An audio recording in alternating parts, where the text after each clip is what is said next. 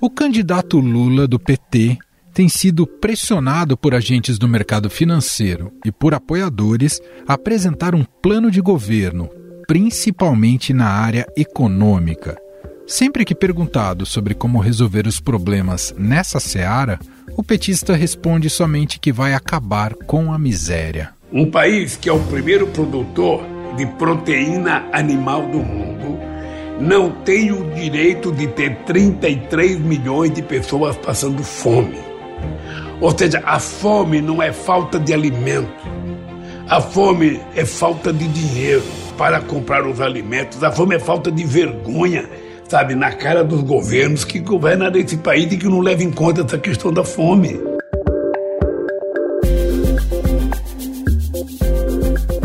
Agora, com apoio em peso de economistas tucanos, os chamados pais do Plano Real, existe uma espécie de confiança de que a economia será tratada de forma responsável. Essa é, aliás, uma das grandes desconfianças de agentes financeiros em relação a um novo governo petista.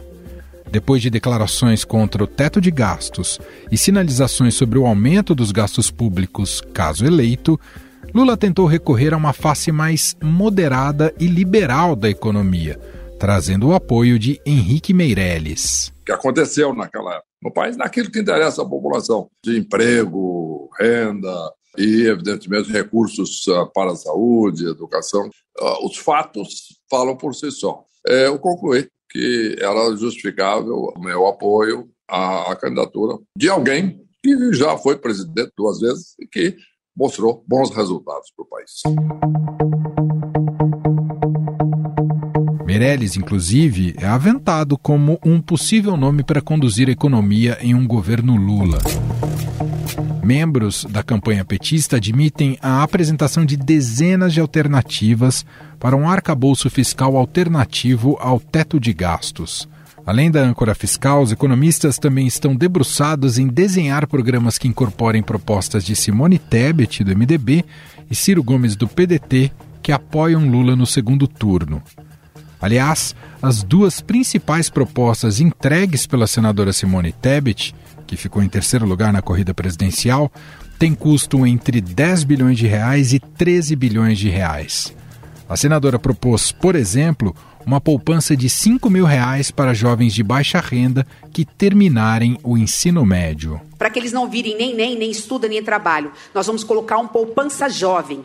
O nosso jovem vai ganhar um dinheiro todo ano e no final do terceiro ano do ensino médio vai ganhar 5 mil reais para fazer o que ele quiser. Comprar um, dar uma entrada numa moto ou num celular, mas para que ele não saia. Porque a educação vai ser prioridade pela primeira vez na história do Brasil.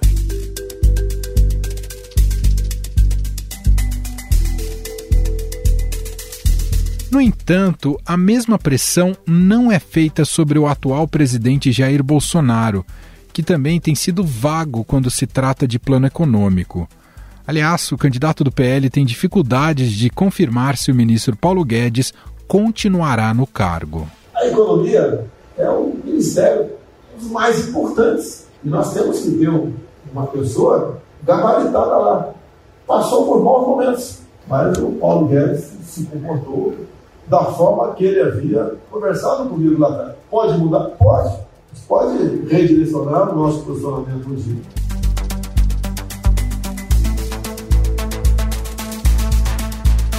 Em seu plano consta a manutenção do Auxílio Brasil de 600 reais, mas não diz como isso será feito. Sobre a geração de empregos, o documento produzido pela equipe do atual presidente diz somente que vai estimular o empreendedorismo. Há também a sensação de que Bolsonaro tentará acabar com o teto de gastos, que já foi diversas vezes implodido no seu governo. Agora, a questão do teto, realmente é. Eu sei que equilíbrio de contas, um montão de coisa aí, mas é mortal.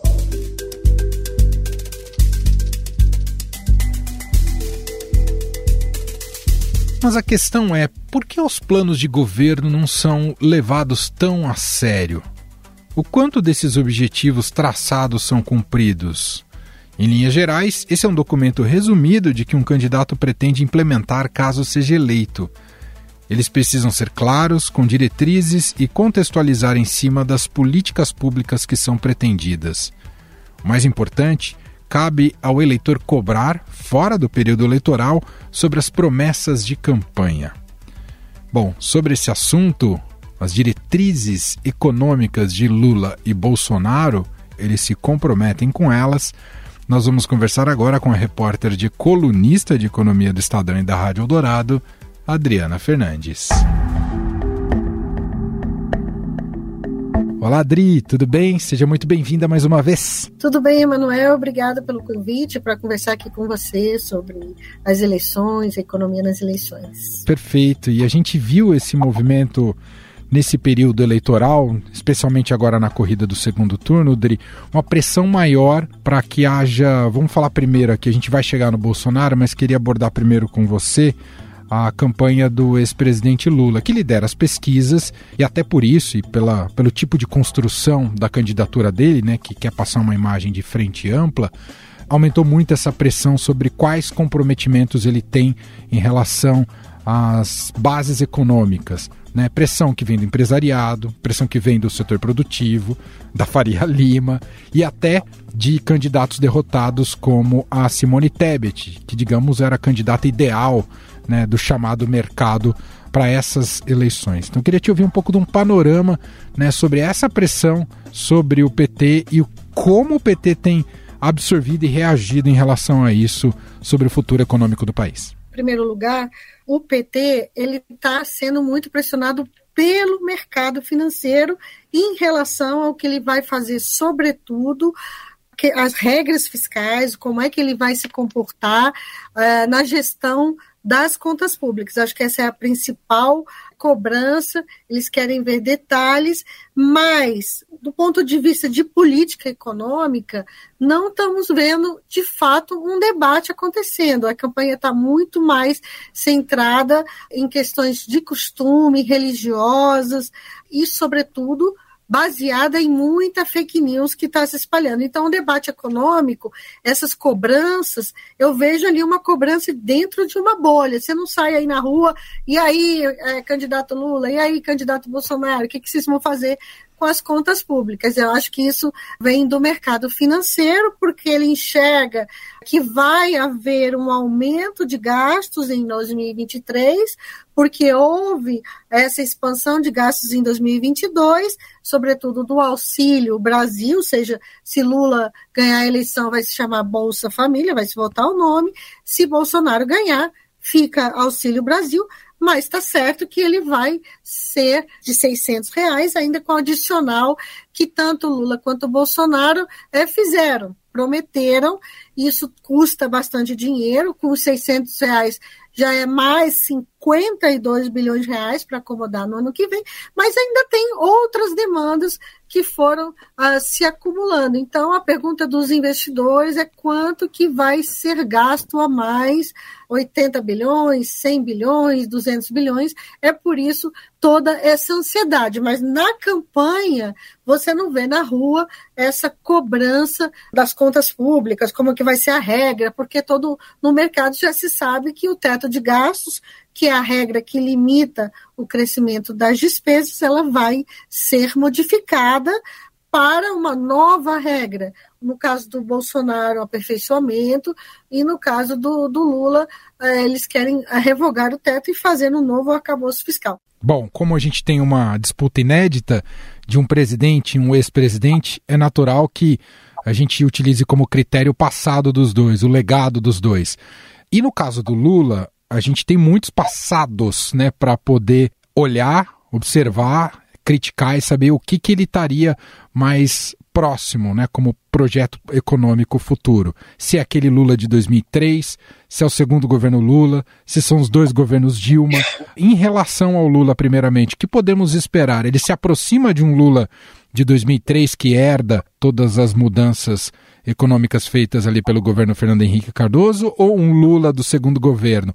O que, que podemos esperar em relação a isso, Adri? Olha, eu acho que ele é um Lula que ele está dizendo que vai ser fiscalmente responsável, né? E como ele está fazendo essa, essa base ampla de apoio, né? Inclusive com é, economistas que foram do governo Fernando Henrique Cardoso, eles estão fazendo alianças, e essas alianças, como a TEBIT, é, de responsabilidade fiscal. Eu acho que dificilmente a campanha do PT vai dar o detalhe, a regra vai ser assim, vai ser, vai ser assado, mas a gente viu, por exemplo, o Edinho, né, que é o trabalho na comunicação uh, do presidente do ex-presidente Lula, ele sinalizou, ele disse claramente em entrevista ao jornal Estado de São Paulo, disse que, se a, campanha, que a campanha vai detalhar as propostas que a senadora Simone Tebet acha importante, diz que não tem problema nenhum. Então, eu acho que a gente vai ver é, mais informações sobre a política econômica, mas dificilmente ah, vai ser essa regra, mas é aquela regra, porque, ah, como me disse ah, um integrante da equipe, se ele fizer isso, ele pode agradar um, desagradar outro, é, nesse momento que ele está buscando a vitória é, nas eleições mas o que está mais amplamente consenso que tem duas propostas dentro do partido. Estou falando aqui do campo uh, de regra fiscal, uma que é revogar o teto, colocar, voltar à chamada meta de resultado primário, né? Meta de superávit, que o Lula diz, ah, eu fiz todos os anos do meu governo, fiz superávit primário, fazer uma modernização desse sistema, com bandas, como se fosse metas de inflação. Então, se a economia está crescendo mais, você pode fazer um resultado é, melhor. Se do contrário, se a gente tiver um, uma economia em depressão, em recessão, você utiliza o fiscal para poder aumentar os gastos e ativar, ajudar na recuperação econômica. Isso sempre foi um debate importante para o PT. Por outro lado, tem um grupo que defende que, além disso, além de priorizar investimentos, é preciso ter uma regra de gastos uma regra de controle de gastos. Então, essa divisão está um pouco é, refletida nos debates internos. Na equipe econômica do Bolsonaro também tem duas regras sendo discutidas, uma é, preparada pelo Tesouro, outra preparada pela Secretaria de Política Econômica, que de alguma forma estão vinculadas a uma meta, a um resultado, a uma sustentabilidade de, de vida pública. Então, são várias uhum. é, regras, e eu acho que isso não, não será discutido, não será detalhado nem por uma campanha, nem por outra. Então, assim, a gente tem que é, prestar atenção nos sinais que cada campanha está dando de política econômica. E isso vai vendo, isso vai aparecendo nas falas. Eu acho que o que está faltando, Emanuel, assim, é um compilado mesmo. Olha, falou isso, falou aquilo porque essas ideias estão surgindo, mas o debate, volto a dizer, ele não está centrado na economia. Então, não. eu vejo essa, essa questão de cobrança muito, bem mais do mercado financeiro, que tem a sua ansiedade, tá, tem que fazer as suas apostas para 2023 e, de preferência, gostaria é, de saber de imediato, até mesmo quem vai ser o novo ministro da Economia, tanto do Bolsonaro, se Bolsonaro vai seguir com Paulo Guedes. Veja bem, ele não confirmou, ele foi perguntado, ele não confirmou. Paulo Guedes está à frente das discussões econômicas, já está negociando é, essa regra fiscal dentro da sua equipe, conversando com Arthur Lira, porque ele diz que se ele ganhar a eleição, se Bolsonaro ganhar a eleição, eles querem votar até o final do ano é, a reforma tributária que já está no Congresso, reforma do imposto de renda. Por quê? Porque é nessa reforma do imposto de renda que tem a tributação de lucros e dividendos que vai ser, vai financiar uh, o Auxílio Brasil de 600 reais. Então, é um debate que é muito técnico, ele não está na campanha, ele não é da campanha, mas ele ganha espaço na mídia porque o mercado financeiro cobra essa, de alguma forma, alguns setores empresariais cobram esse tipo de, de informação, porque, afinal de contas, a forma de gestão das contas públicas ela é muito decisiva claro. para que políticas o futuro governo vai tomar, se vai ter mais investimento, é, se vai precisar de mais reformas, se vai, vai ter que mudar a regra, é, como é que vai fazer, vai quebrar o teto agora, vai de novo até o final do ano, durante a transição. Então, são perguntas que são normais, mas eu vejo, é, a gente pergunta para a campanha do, do presidente Bolsonaro, quem vai falar de economia, eles não têm nenhum porta-voz. Eu ouvi de um, de um assessor da campanha que não interessa a eles falar com a imprensa sobre isso. Até porque está né, tá em jogo voto, o vale tudo e ninguém quer dar notícia ruim, porque no campo econômico não tem como, com um certo nível de austeridade, o país, ah, enfim, voltar a entrar na rota, especialmente nessa questão das contas públicas. É interessante isso que você aponta, Adri, porque me recordo que em 2018 a economia pautou muito as eleições, principalmente por causa da, das promessas de bases liberais do Paulo Guedes, ampliação de privatização, Estado mínimo, isso fez parte muito da campanha de 2018. E aqui a gente só tá só a campanha, essa campanha de 22 muito centrada só nos benefícios sociais possíveis para os mais pobres. Basicamente essa é a disputa econômica que a gente tem nessas eleições, não é, Adri? Eu acho que na campanha de 2018 esse discurso liberal ele foi adotado porque o Bolsonaro, é, até então um personagem mais desconhecido né, do campo, ele, ele teve uma ascensão mais rápida na reta final, ele precisava de um, de um posto Ipiranga, né, assim, alguém que de alguma forma é, lhe referendasse na economia. Né, e Paulo Guedes foi esse, como Paulo Guedes, nome é, um economista liberal, então foi uma questão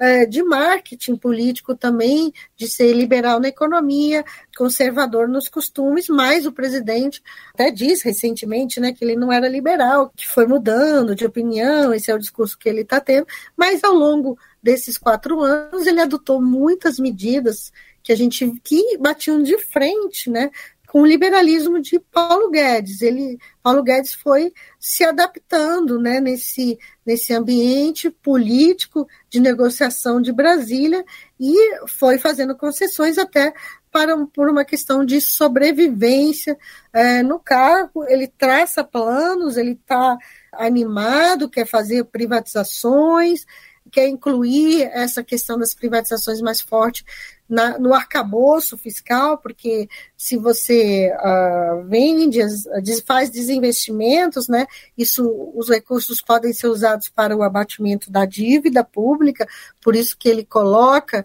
essa questão da meta da dívida, porque ele está tá incluindo outros instrumentos que vão de controle das contas que vão além uh, do corte de gastos ou do aumento dos tributos para é, que é a receita mais comum, né, uhum. para melhorar, melhorar as contas públicas. Então, Paulo Guedes nas eleições eu via eu via muito mais assim como de 2018 como uma molda, uma moldura, né, para Bolsonaro.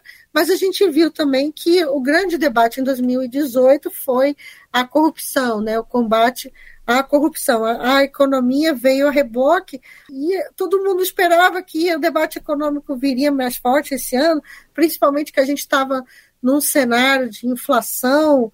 É, lembra que no início do ano muito elevada, os preços muito elevados, mas o governo, a Bolsonaro, ele traçou uma estratégia para chegar na, na eleição em condições melhores. E é preciso reconhecer que isso está acontecendo.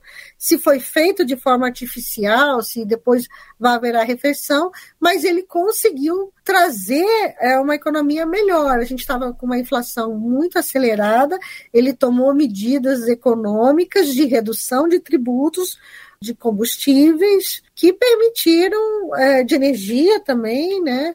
Que permitiram a gente chegar aqui com deflação, chegando à eleição, a gente é claro que as pessoas sentem a questão do preço, mas lembra que há não muito tempo atrás era combustível era a grande pressão. Exato. Tá? Imagina um cenário eleitoral com aquele preço dos combustíveis há alguns meses, né? Fora que ele conseguiu fazer esse, esse auxílio Brasil de 600, era 400, ele bateu pé junto com o Congresso, conseguiu mudar as regras fiscais, está adotando agora o consignado para quem é os beneficiários, começou agora, vai vir forte, porque as pessoas vão pegar esse dinheiro, é um modelo muito ruim de dar financiamento para pessoas que estão precisando de transferência de renda, porque para comer, e elas vão pegar esse dinheiro, muitas delas, eu converso muito com o pessoal da área social, muitas dessas pessoas não têm nem ideia de que trata-se de um empréstimo, né? Quando, e elas vão, nesse primeiro mês, vai estar tá a sensação boa, né? Do dinheiro entrando, né?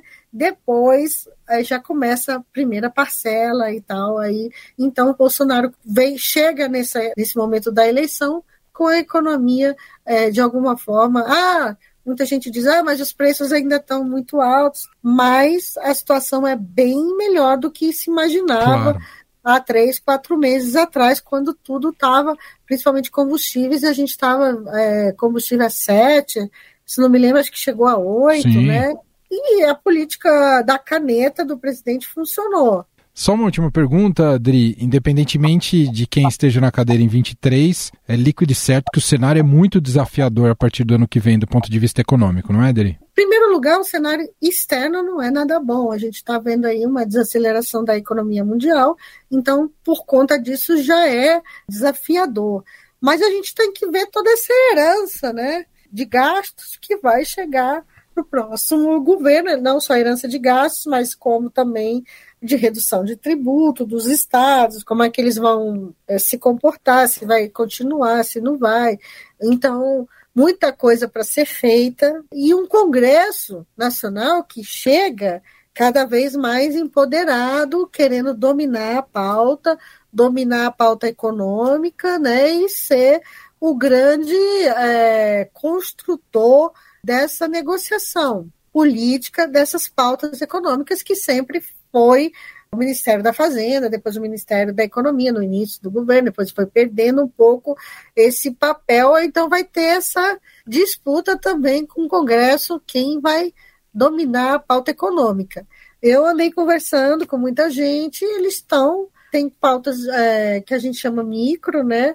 E outras, eu acho que a reforma tributária vem firme, é uma pauta difícil de ser construída, são muitos atores, impacto em muitos setores, em muitos estados, municípios, empresas, setores, mas eu acho que, que ela vem além, é claro, de como que vai ser a regra fiscal. Aí a gente vai entrar em detalhes, mas eu duvido que seja por agora que eles vão que eles não vão detalhar. Tem toda a razão. Muito bem. Essa é a Adriana Fernandes, repórter e colunista do Estadão e da Rádio Dourado, na área econômica, mais uma vez batendo esse papo com a gente aqui no podcast. Obrigado, viu, Dri? Obrigada, Emanuel. Até o próximo podcast. Estadão Notícias.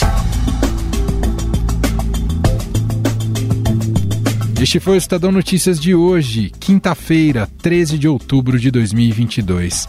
A apresentação foi minha, Emanuel Bonfim. Na produção, edição e roteiro, Gustavo Lopes, Jefferson Perleberg, Gabriela Forte e Eric Souza. A montagem é de Moacir Biasi. Escreva para gente no e-mail podcast@estadão.com. Um abraço para você e até mais.